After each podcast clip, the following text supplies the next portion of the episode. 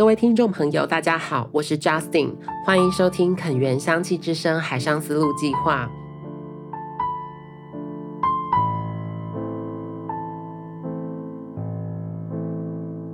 垦源不只是一家精油公司，我们也生产电影和说故事。今天邀请到的说故事对象，就是去年以《南屋》这一部电影入围金马奖、夺得最佳新导演奖的马来西亚导演张吉安。那这部电影同时在去年也入围了最佳原著脚本。除此之外，包办了三样金马奖的会外赛的奖项，分别是国际影评人费比西奖、奈派克奖和亚洲电影观察团推荐奖等等。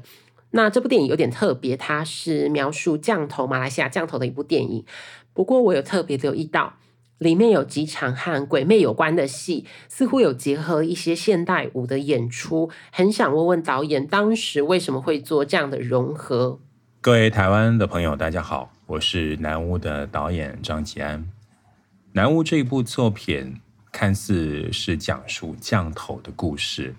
其实是从降头。这样的一个呃民俗的这个信仰当中截取，成为这部电影里边的这个文化符号。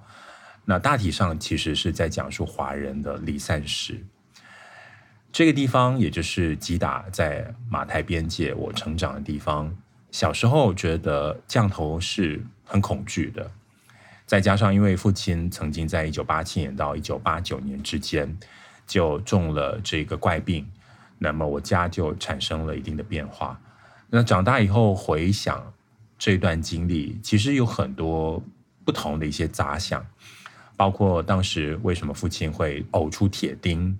甚至是会后来胡言乱语等等。那母亲当然就变成了这个家里的中心，因为她扛起了整个家。后来我在电影本科毕业之后，一直在想，呃，我的第一部电影未来会。诉说什么故事？那这个故事的整个概念一直都在盘旋。那或许是我第一部电影当中的一个出发点。当然，后来我离开这个电影本科，从事了电影剪接师，再转到了媒体，再转到了广播。那么期间其实更多时间呃花费在做民间的采集跟口述历史，甚至做了很多的社区的田野调查。这也促成了我对于社会边缘，甚至社会民间的一些素材越来越熟悉，这些素材未来可能就变成我导演功课的一部分。那么，在二零一七年我离开广播之后，就回到了这个电影的工作，那就慢慢的就梳理我在过去做的这些民间的田野调查跟民俗信仰的一些文化的研究，那么就信手拈来的就写进我的故事当中。所以南屋里边。百分之七十是我童年记忆的碎片，那么百分之三十是我在长期做的这些民俗文化跟信仰的一些调查，那么就放进了我的这个叙事当中。那么说到电影当中鬼魅的几场戏，比如说结合了现代舞的表演，那这几场戏基本上也是源自我个人的一个可能背景有关系，因为我本身在呃一九九八年呃。念电影本科的同时，我也加入了剧场和学习这个现代舞。那么，因为有这样的一个背景，那么后来在创作的时候，往往都希望能够融会贯通。因为后来我离开呃学校之后，虽然是有一个比较日常的工作，但是我在闲暇或者是在周末的时候，都会参加剧场。后来也参加了一些行为艺术的演出等等，就这样的一个原因，我的作品当中就融合了这种当代艺术跟现代艺术的一种演出。那可能在大家在电影当中比较印象深刻的就是田伯爷之舞，还有另外一个段落就是鬼仔在树上呃盘坐然后起舞的那个段落。那田伯爷那一段舞蹈是源自于我在二零。一六年，当时我回到家乡，就是吉打这个地方，就办了长达半年的稻田文化节。那我当时就真的很疯狂的，就租下了一亩田。那长达半年，从呃犁田耕作，甚至到插秧收成，那我们把它整个过程都记录了下来，甚至是把它变成一个结合了当代艺术、环境艺术跟这个农耕习俗呃结合而成的一个呃民间艺术节。那我还记得当时在采集了当地的农民，无论是马来人、华人、暹罗人，他们这农耕的习俗都提到了田伯爷，而田伯爷这样的一个名词，在我小时候经常听到的，所以。对于田伯爷这个呃习俗，小时候的一个段落是非常惧怕的。当然，长大以后，我可能跟民俗信仰都保持一定的距离。那我去认识他们，去采集他们，但是他不在我生活里面去实践，或者是去敬拜这些民俗信仰。但是，我就把它转化成所谓的民俗文化跟艺术这三者结合在一起。那么当时在做这个道地文化节的时候，我就跟舞者就在稻田编了一支田伯爷之舞。那后来在南屋这个剧本我在编写的时候，就刚好也切合了故事当中的田伯爷的信仰，就特别邀请了那位呃当时跟我一起在稻田中跳田伯爷之舞的那位马来舞者，结合了暹罗舞跟本土的马来舞的这个神态。和舞姿，那背景音乐是我们采集到的，呃，这些马来民间的咒语、巫师的咒语结合而成，所以大家在电影当中看到的那一支田伯爷之舞，就是我本身的这个长期合作的伙伴，他本身是一位大学的这个舞蹈的教授。在影像上，你希望借此让人们如何面对人物分界、民俗信仰或神秘传说呢？觉得在影像这样的一个构图，呃，特别能够凸显一种在我们的民俗日常当中，它其实是在写实跟虚幻之间做一个相当有意思的一种融汇。对我来说，传说在我的成长经历是绘声绘影的，我没看过，但是总是在童年的这个。生活当中，身边的老人家也好，身边的长辈总会告诉你说，呃，不能够触碰这个，不能够，呃，可能对某某某的这种民俗信仰产生不敬，那你将会有怎么样的后果等等。那当时小时候真的是只是光听，后来长大以后才发觉到这些民俗信仰跟传说，它跟呃在地的这种边界文化是息息相关的。也包括它结合了在地的这暹罗文化，跟从中国带过来的南方文化结合而成，就促成了华人在信仰上，它基本上就保持着一种二合为一，他乡跟在地文化的结合。片中你提到咖喱两次，分别用了印尼话布莱跟潮州话咖喱来说，有没有什么样的用意？那吃咖喱是故事中引发降头的媒介，决定用这个来作为故事开展的动机是什么呢？南屋里边的文化符号不光只是降头，还包括了语言、食物，还有音乐。那说到语言，我们在电影当中听到的，呃，当地的华人的这个方言就叫做吉打福建话。那基本上它也掺杂了呃当地的暹罗话。和马来话，那福建话乍听之下跟台湾的呃这个台语有一点点的这个听起来有点像，但是里边的这个语汇其实是呃完全跟在地文化的结合。另外一点就是里边的食物，我也借着在电影当中出现的一家人吃饭的那个段落，那么在吃饭那个段落就阿燕。就是这个妻子这个这个角色，她在餐桌上就跟呃老公有点投诉说，因为每个星期四晚上呢，都要用黄姜饭跟这个咖喱鸡来祭拜啊门口的这个拿督公，也就是在地的土地公，所以孩子已经有点怕了哦，几乎每个星期都吃咖喱鸡跟黄姜饭，而致使当天晚上他就把啊就阿燕把他妈妈从南边，也就是从。呃，算是另外一个边界，就是新加坡和马来西亚的边界，新山这个地方带过来的肉干，增添当天的这个饭桌上的另外一道食物。结果你会看到丈夫是非常的抗拒的，他仿佛就是食物，南方的食物跟北方的食物的一个冲突显现出来。那么再加上肉干，呃，这个也是一个食物的符号哦。在一九八零年代，有着这样的一个常态，就是每一年过年的时候，南边人，也就是新加坡人也好，或者是马来西亚的新山人也好，他们就会带过来这个肉干。那么北北边人呢，就是所谓的吉打人，都会特别特别的珍惜，因为仿佛好像是一道珍贵的美食一样，而且特别贵嘛。所以你会发觉到这个在地食物跟外来的食物的冲突，就凸显在这个餐桌上。那么咖喱，当然我们知道咖喱的源头源自呃印度，它是一道这个嗯结合了香料和辣椒的这个日常的食物。那么吉打这个地方，它本身就是一个文明古国，呃，从这个新都教，也就是所谓的印度的新都教。到佛教，后来的伊斯兰深受影响，它基本上就是这个三大的这个不同的这个信仰文化，长期以来，呃，仰赖着这个文化相濡以沫的一个地方。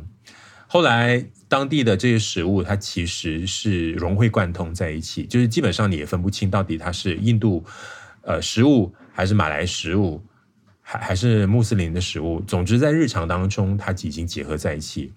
而古赖不一样的地方，就是古赖是当地吉打的马来人，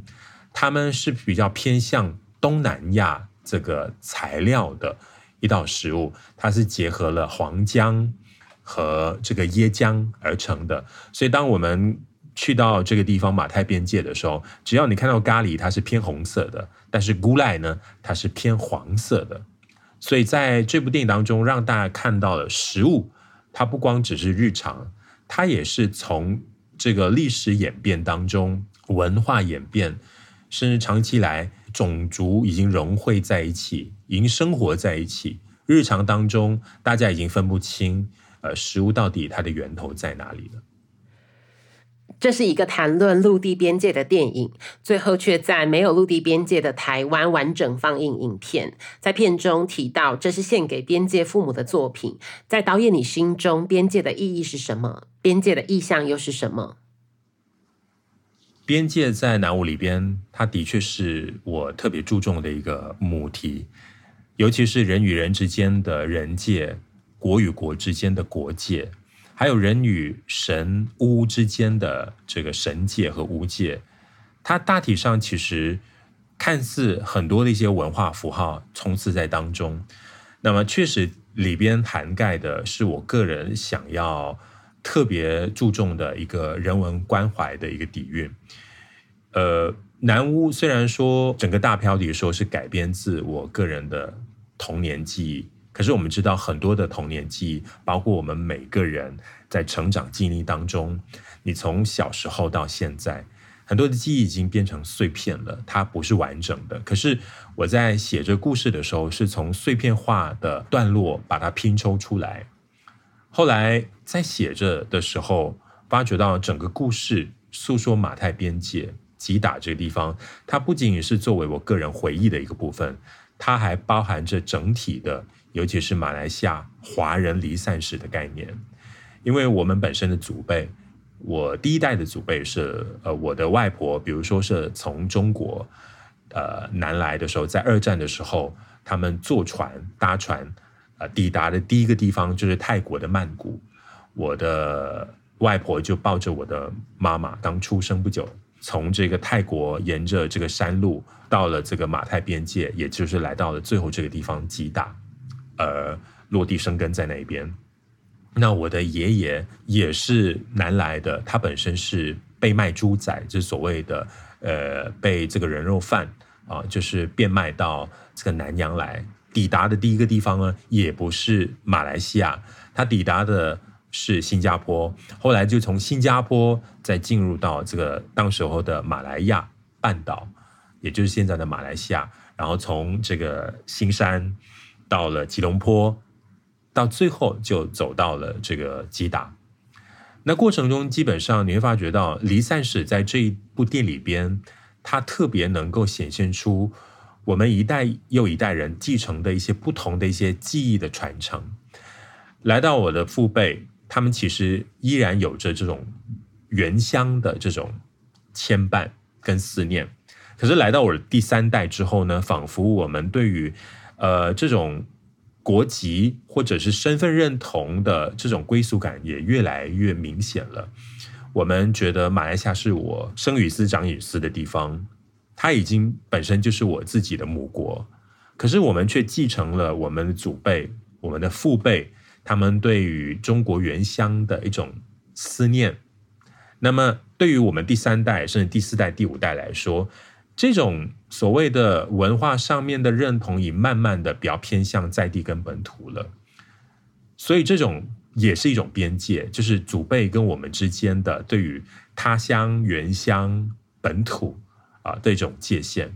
所以基本上边界的意象在这部电影里边，看似好像只是一个局限在马太边界而已，可是，在行为模式上边，它是无疆界的，啊，它是无限的，一代传一代。电影有做到你想要的界限了吗？那比如说这部电影叫南屋，有人说为什么不叫北屋啊，不叫东屋？因为呃，它是马来西亚的北部。泰国的南部，那当然有人问说，你是以哪一个脉络或者哪一个方向去定夺南屋这个南方的南？戏里边有一个非常重要的角色，虽然他出现的段落非常的少，是在电影的后半段，可是却是我电影里边的一个主观的一个观点，就是所谓的边界的观点，也就是电影当中出现传说中的这个。柯娘山神的这个角色，其实我在整部电影里边是山神这个中国泉州公主，她困在山里边，她回不去啊、呃。当年的这个中国泉州，其实就是用它来象征着我们很多的祖辈，他们南来之后，他们也许来到这里只是短暂性的讨生活，或者短暂性的在这里逗留做生意等等，可是心里边。其实一直在想什么时候可以回去。他跟柯娘的角色是一模一样的，所以柯娘在呃戏的后端对着这个阿燕说了一番话：“我永远回不到我的原乡，我过不了这个边界。”基本上他就表述了我们的祖辈依然有着对于原乡的牵绊，可是不一样的地方就是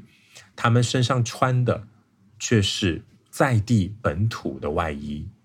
就好像柯娘一样，她在山里边，她就埋怨说：“为什么大家误解，认为说柯娘公主是马来人？那当地的华人来拜祭她的时候，都带来了槟榔老叶和这个沙龙布。槟榔老叶是马来人日常的一种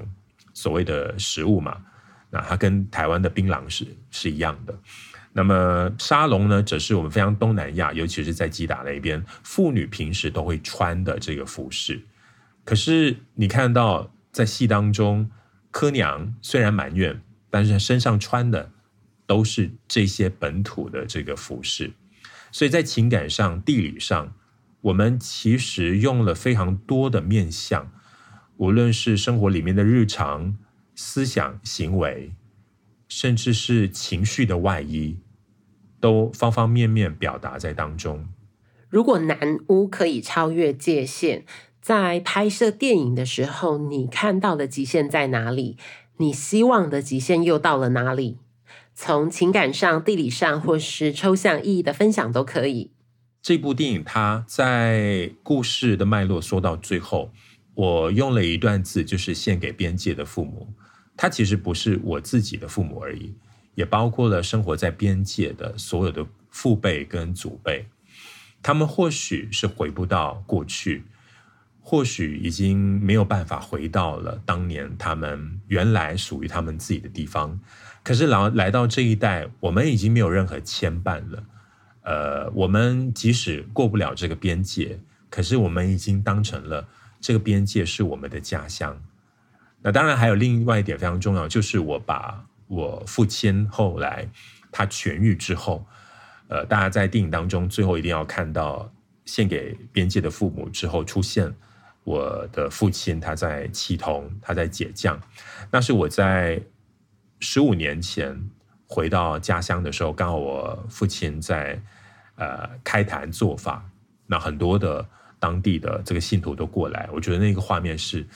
呃对我来说是非常难得，因为刚好我手上又有摄影机，就在那边拍了下来。我当时没想过会放在南屋里边，后来在二零一八年在整理。这个剧本跟企划案参加金马创投的时候，想到了这个画面，就放在我的这个 PPT 里边。我还记记得当时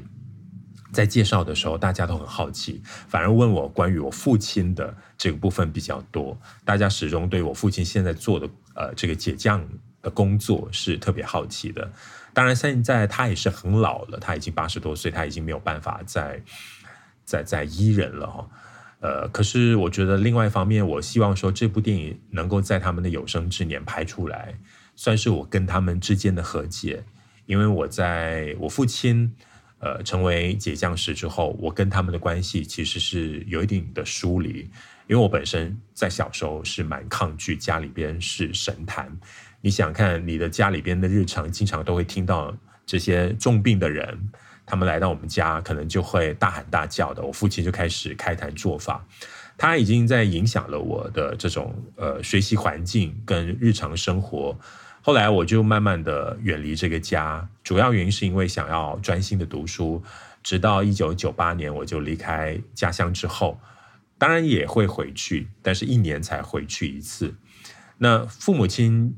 心里边其实都大概了解我对于。家里边的原生态啊，原生家庭的原生态，尤其是做这个解降跟伊人这个部分，是有一点点的不太喜欢。后来我念了电影，我在做了民俗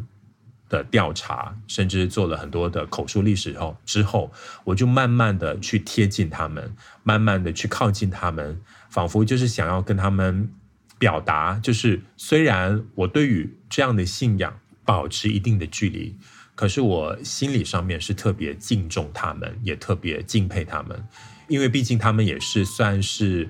当地的这个辅导人啊，就是辅导员，就是当地有人生病啦，有人可能有一些奇难杂症，都会来找他们。我觉得在呃社会学的这个本意上面，他们仿佛就是在安抚了呃当地人啊。我我觉得我是特别敬佩他们的，所以当我在写这个剧本的时候。我后来就把这个段落，就是我当时候拍摄我父亲在成为解相师之后，那那一段日子的那个片段，就放在电影当中，算是跟他们和解吧。毕业以后，你一直没有走在电影这条路上的原因是为什么？我在电影里头看到了三层结构，第一个是西医。马来西亚当地的巫术比较跟信仰或宗教有关。那第二是中国柯娘传说，击打皮影戏和鬼魅出现时的舞蹈，比较是你用艺术去表现了一些传说跟古老的寓言的民民间的部分。那第三个是有潮州话、马来语和片中邻国电视台因为呃讯号交叉干扰而出现的语言的部分，运用这三重结构，呃，宗教。或者是当地的信仰，还有传说以及语言，你希望这个三重结构呈现的终极关怀是什么？在整部电影里头拍摄，你遭遇到的挑战又有哪些？很多人好奇，我当初在二零零零年啊、毕业之后，就是电影本科毕业之后，为什么没有马上啊、踏上电影这条路？其实我当时毕业之后做的第一份工作就是电影剪接师。大概长达八个月到九个月之间，那当时就看到了马来西亚电影啊，它其实整个工业本来就是有一些不足的地方，甚至我觉得当时还不太成熟。那么心里就在想，嗯，也许先走出这个行业，到别的一些工作去截取更多的生活经历啊，磨难，甚至是磨练，才回到这个电影行业吧。所以我当时呃就转到了记者，然后转到了电视台，呃，我也拍过这个电视台的灵异节目。那么后来就走进了广播。我觉得在我的过去的十七年，就回到这个电影工业之前的十七年间，呃，获得最多的当然就是在广播这个领域，因为当时我在广播的第一年，我就做了，呃，算是马来西亚当时第一个以非主流电影为主的一个节目，叫《安全考古地带》。这个节目的那个，我可以这么说，那个点节目在呃广播界的圈子当中哦，大家都觉得很很大胆，因为介绍的就是所谓的非主流电影。而且它算是一个影评节目，也就是说，节目的两个小时到三个小时，大致上都是我跟影评人在对话，然后就会播放一些电影配乐啊之类的。然后我的节目是不会出现任何的流行音乐，除非呃是跟这一部电影有关系的一些歌曲等等。那么这个节目一做就做到了十二年，就一直我二零一七年离开为止。那这个节目《安全考古地带》对我来说非常的有意思和意义，因为它不光只是我我喜欢的一个题材，它仿佛就是我又回到了一个我跟电影靠得很近的一个一个状态，就是我几乎每个星期为了做节目，我就会看好多好多电影。比如说我们在说法国电影新浪潮，那可能这个两个小时里边就在谈楚浮啦、高达。那我必须在一个星期里面再重看楚浮的作品啦、高达的作品等等，所以我们就会特别偏向某一个主题，我们就会呃特别专注的在谈一个导演的作品。那后来当然就是延伸到呃本土电影，就是马来西亚的电影，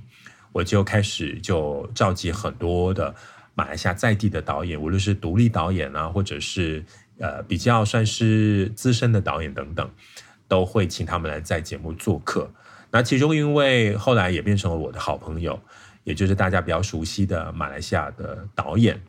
亚斯敏阿曼，亚斯敏啊，台台湾人都叫他雅斯敏。他为你带来最大的影响是什么？这位导演他独特的这种定语言对我来说启发很多，因为他本身当然是一个马来人。大家可以想象，我做的是广播节目，我也开创了另外一个。做节目的另外一个格式，就是因为他本身是一个马来人。我当时邀请他上节目的时候，我的主任啊，甚至我的节目的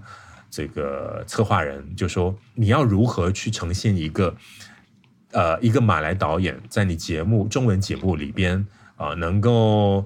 呃用不同的语言，然后又不能够让中文的听众觉得很突兀。”所以，我当时是一边用马来语跟雅思敏。交流，然后每隔大概两分钟到五分钟，我就会把他的话就翻译成中文。当然，大体上马来西亚的华人都听得懂马来语，所以我就是大略的翻译。可是他一上我的节目之后，其实引引起了两个极端的回响。一方面大家都很赞赏，都很喜欢；当然，一些比较保守的就特别的抗拒。他们甚至有一种迫害幻想症，他们说是不是因为这个中文电台要慢慢的马来化，又或者是慢慢的语言要被同化等等的一些一些一些误解等等。当然后来亚亚斯敏就变成我的节目的常客，我们常常聊电影，甚至他之前拍的一些电影的初剪，或者是这些呃刚刚拍成的一些片花，他都会请我到他的 studio 去看。后来他也知道。我本身是念电影的，他一直在问我什么时候要写剧本，什么时候要拍电影。也就是因为这样的一个情况，我发觉到可能好像遇到他是一个缘分啊，这个缘分一直在催促我应该要要努力的去完成自己的电影。那么我当时就算是南屋的第一稿，我写了一个梗概，就是想要给他看，他看了之后说：“哎，再写。”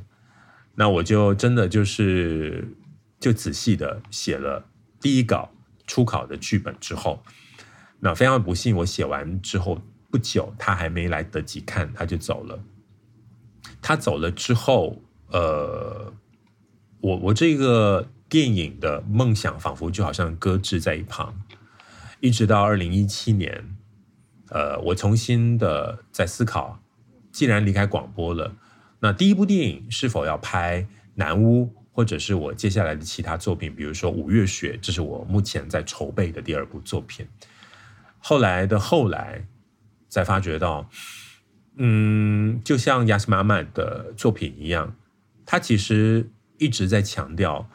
电影当中里边诉说的都是对于马来西亚这片土地的关爱跟热爱。我想南屋它是特别切合了这个主题，它不光是说我的家庭，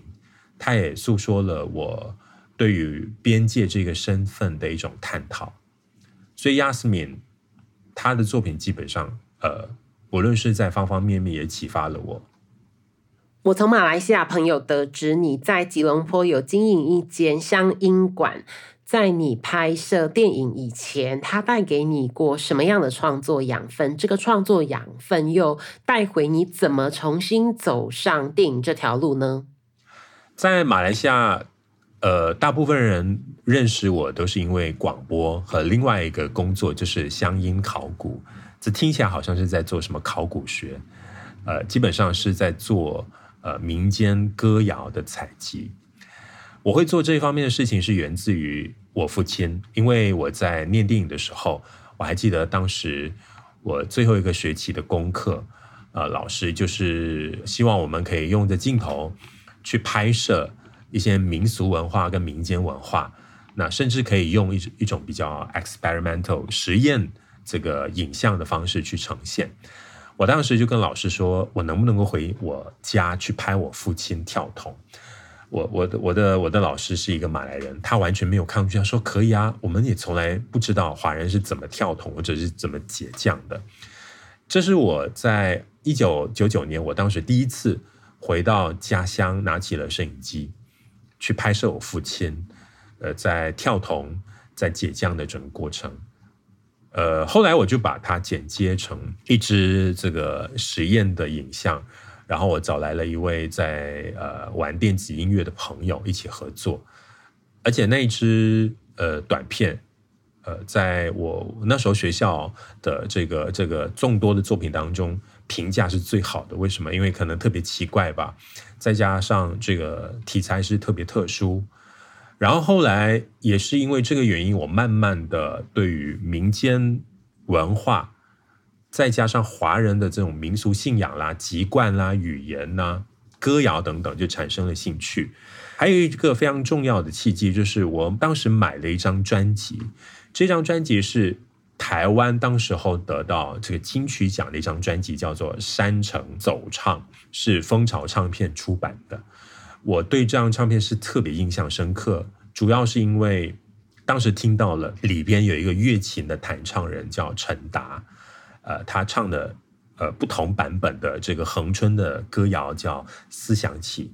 啊，我后来就开始对这首歌的背景就特别有兴趣了。那么在查证，然后在做了很多的收集资料之后，才发觉到原来它是源自于台湾七零年代非常重要的一个民歌采集运动，由当时的徐长惠老师所发起的。呃，后来我也买了徐长辉老师的书，从他的书里边，我就看到了怎么马来西亚没有人去采集民间的歌谣、民间的这些童谣，或者是民间的音乐等等，就促使我想要做这件事情。所以我就在二零零五年哦，大概周转了好多年，就二零零五年发起了这个乡音考古计划。听起来这个计划很庞大。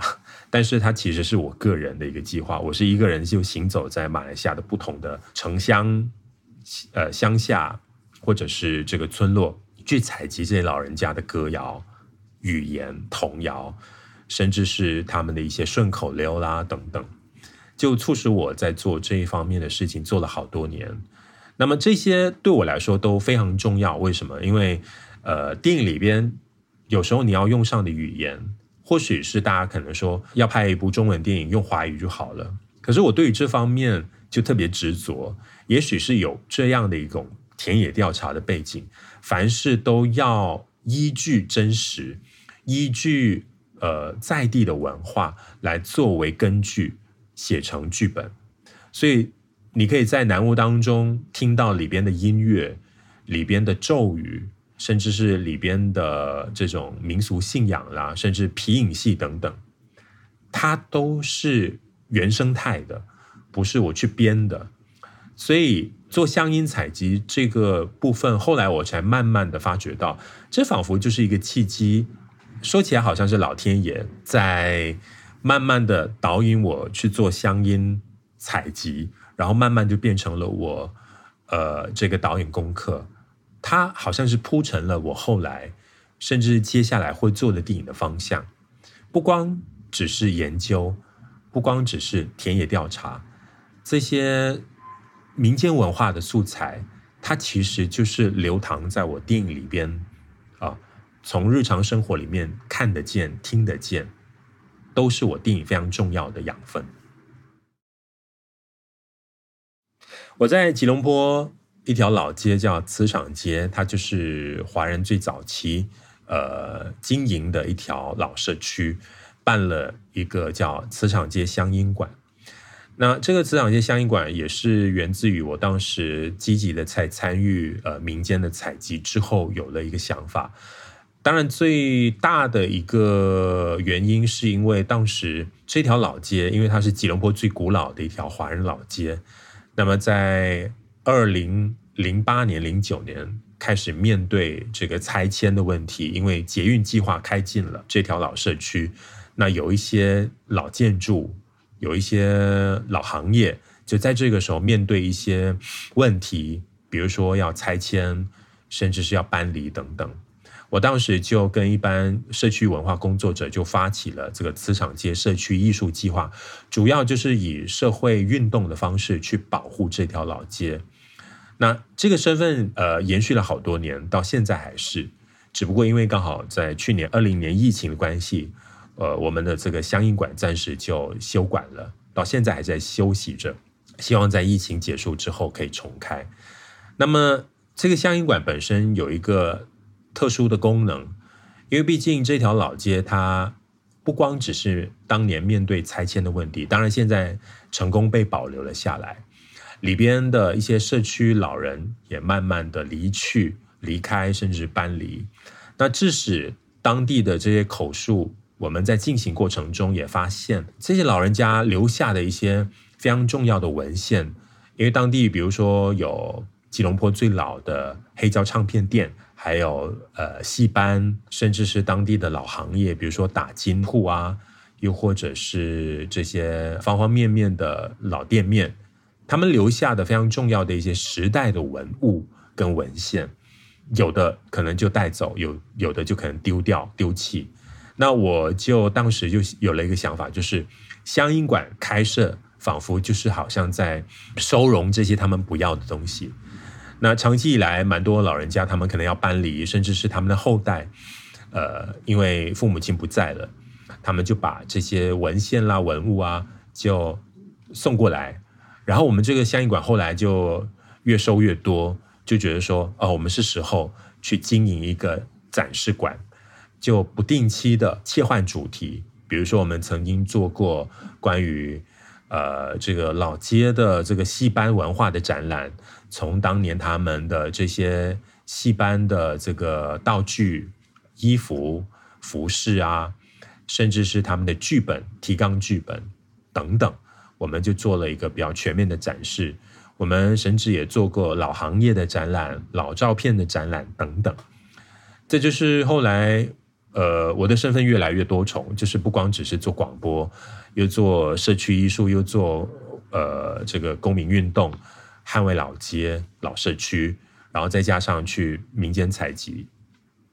这听起来好像好像我有很多的分身，所以的确在这十七年来，我踏入电影圈，回到电影圈之前，我都周转在这些呃这些工作当中。对，这些工作或者这些，我不能够把它当成是工作，因为都不赚钱的工作。这些对我来说非常重要，为什么？因为它也开拓了我对于马来西亚，不光只是整个国家的呃文化脉络、历史脉络，甚至是华人在这个土地上面，从我们祖辈呃走到现在，他留下了方方面面，它仿佛就是一个凝固的历史。我要如何把这个凝固的历史给它继续的流淌？我想电影创作就是一个非常重要的一个媒介。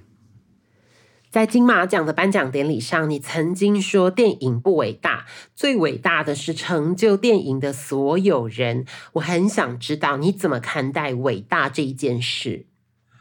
关于在金马奖上，我说了电影不伟大，最伟大是成就电影的所有人。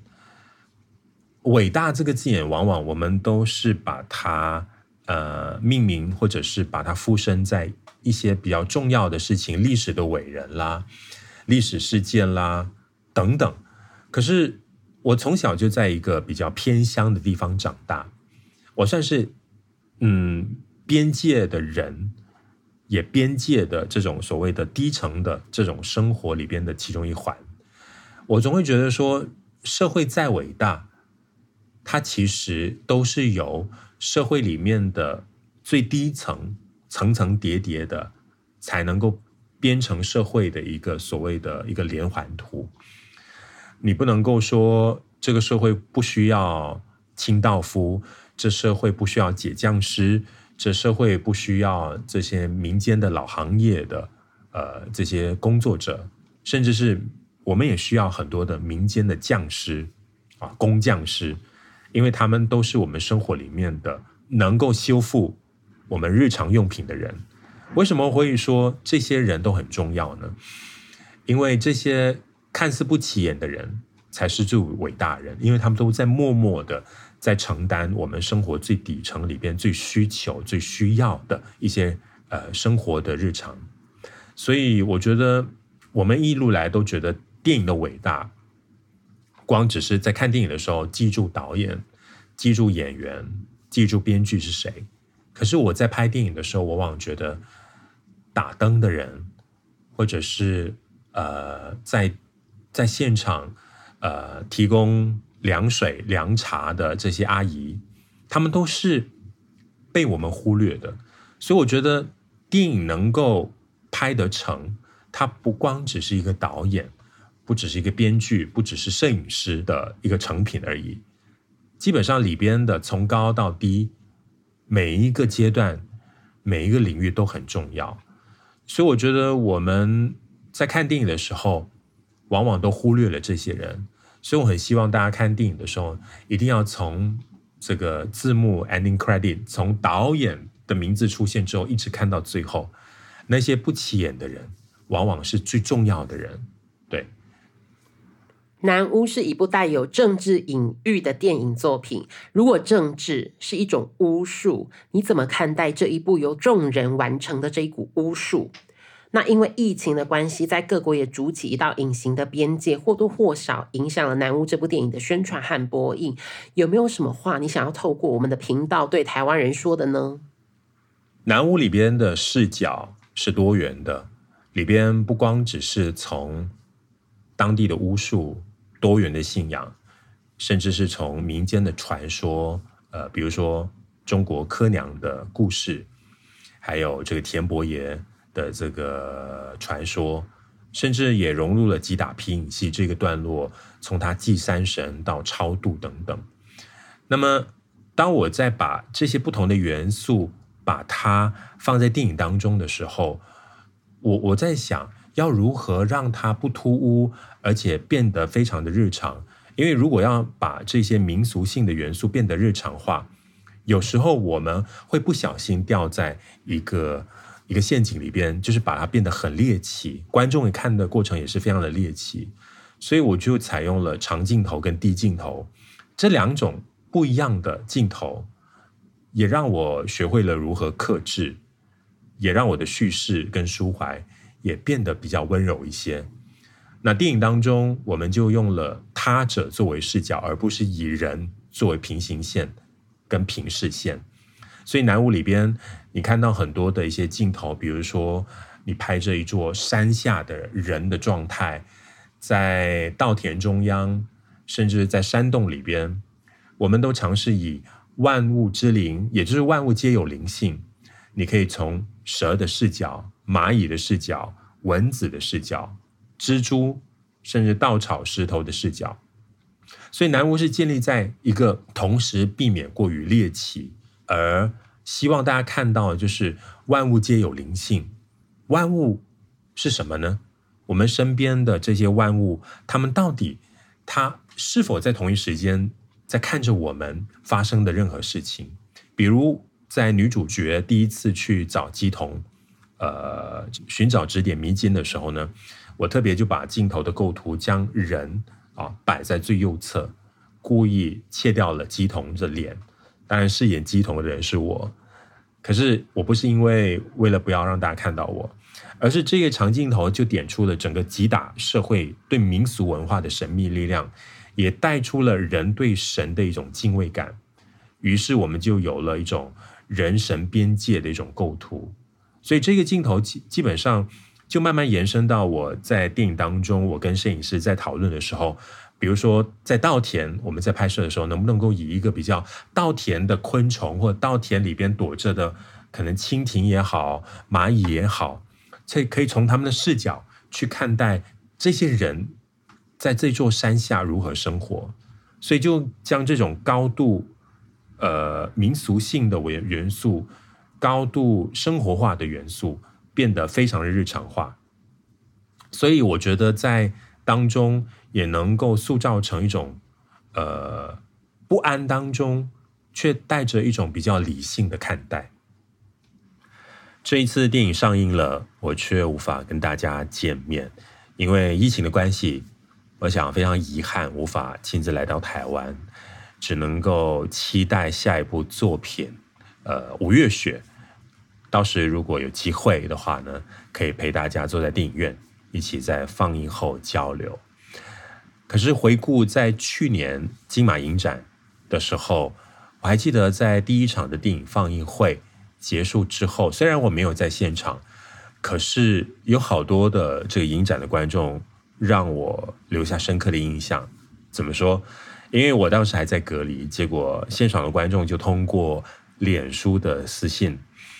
来问问题，甚至是写了一些短评。啊，甚至有呃一些朋友就告诉我他们的一些观后感。那其中有一位观众看了之后就问我关于。在电影当中出现的一幕，那就是这个女主角手中拿着那一份报纸，就短短的大概五六秒钟。那这位观众就问说：“关于这一份报纸跟一九八七年的茅草行动是不是息息相关的？”我当时相当惊讶。虽然马来西亚的这一段历史，一九八七年历史，并不是呃，哪怕是可能马来西亚的新生代也不太了解。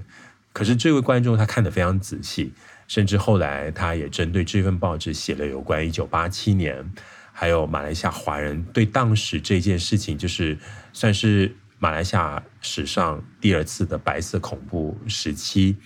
写了呃这个段落跟这部电影里边的一些关系等等。所以我觉得台湾的观众，尤其是长期以来有这么多的一些影展，也培育出。甚至是训练出很多呃观影的眼睛是特别的犀利，甚至是视角是特别的锐利的，所以我觉得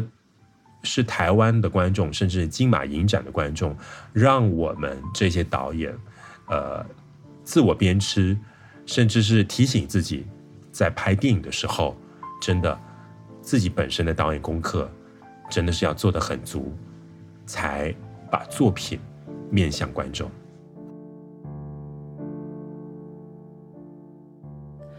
如果我们要选一个你家乡的植物来诠释《南屋》这部电影，你会选哪一种或哪一些？那如果是气味的话，你又会怎么做选择呢？我是一个在稻田长大的孩子，我家的四面八方都是稻田，所以在《南屋》里边那座远山和稻田，仿佛就是我童年生活最初的一个生命的视野吧。所以看田这个习惯，在我小时候就养成了。无论是我开心的时候、快乐的时候，甚至是傍晚无所事事，我都会坐在稻田。后来有一个习惯非常有趣，呃，我买了一个卡带录音机。那时候是因为为了温习功课录音，来听自己的声音而用的。但是我后来就把这个卡带录音机带到了稻田旁边，去录制田蛙的声音啊。风声啊，还有这个水牛的声音，还有小鸟的声音等等。呃，我对声音的这个敏感，其实是从这个稻田的那段生活开始的。那么看田这个习惯，也是我特别喜欢的，尤其是看着那一片翠绿，呃，从这个农耕插秧，稻苗生长，到枯黄，我我特别喜欢这个过程。可是每一次到了收割，我的心情就会变得很低落。尤其我不喜欢看见稻田收割之后的那一片苍凉。呃，因为每一次收割，农耕就会有一种常态，就是呃，农夫会习惯的点燃火苗，开始燃烧整片干枯的田野，因为呃，燃烧之后容易翻土，再开始下一季的耕种。可是飘散开来的那灰烬也好，到处飞，甚至飞到我家里边。所以每到这个收割季节，我家里面几乎都是门窗都会关上的，防止这些灰烬飞进来。可是你还是会闻到，尤其是空气带着那种烧焦的味道，我特别不喜欢。我我当时觉得这个味道好像是有一种稻田死亡的味道一样。我小时候就开开始在思考。这仿佛就像是我们的生命版图一样，从翠绿到它烧尽，稻田就是我最早思考生命轮回的一个人生的风景。或许就从那一刻开始吧，我对人生种种的一种悟性，很早很早就在稻田里边长了出来。最后想和导演聊聊你最近未来着手规划的议题，或者是你的计划，有没有以马来西亚文化为连接的方向？聊聊未来着手的议题或者近期的规划，有没有以马来西亚文化作为连接的方向？其实我在马来西亚投身文化艺术的工作已经将近十七年了，我常常觉得这一段经历像是文化苦旅一样。有时候，呃，觉得自己好像是苦行僧，因为十多年来，我就拿着录音机跟相机，几乎是走遍马来西亚各个大小城镇去采集不同人的故事，还有不同社区的口述。那么开始的时候，呃，纯粹就想以这个第三代本土华人的身份去记录快要消失的这些口述文化。后来才渐渐的明白，尤其是我在二零一七年离开广播，再回到电影创作这个领域，我那时候才发现，好像之前所做的都是在铺排着，在经营着自己的导演功课，就好像是《南屋》这部电影里边，虽然说的是我的童年往事，但是也是有采集到的一些民俗的文化的素材。甚至后来我接触过的当代艺术经验，来写成这部电影的剧本。那么接下来，呃，还是会延续这种创作的方向，包括我第二部作品《五月雪》，因为毕竟前面十多年的行脚的成果，我觉得都会成为我下半生去编写本土华人故事的一个脉络。所以，好像接下来这一部电影就是《五月雪》，整个年代感。更加的复杂，但是我很肯定，呃，我本身的电影创作的方向始终会少不了四个命题：女性、离散、信仰和政治。最后，感谢导演今天莅临我们的海上丝路计划，也为我们带来四个你未来工作和你未来作品的新方向：女性、离散、信仰和政治。谢谢导演张吉安，我是 Justin。拜拜，我们下次见喽。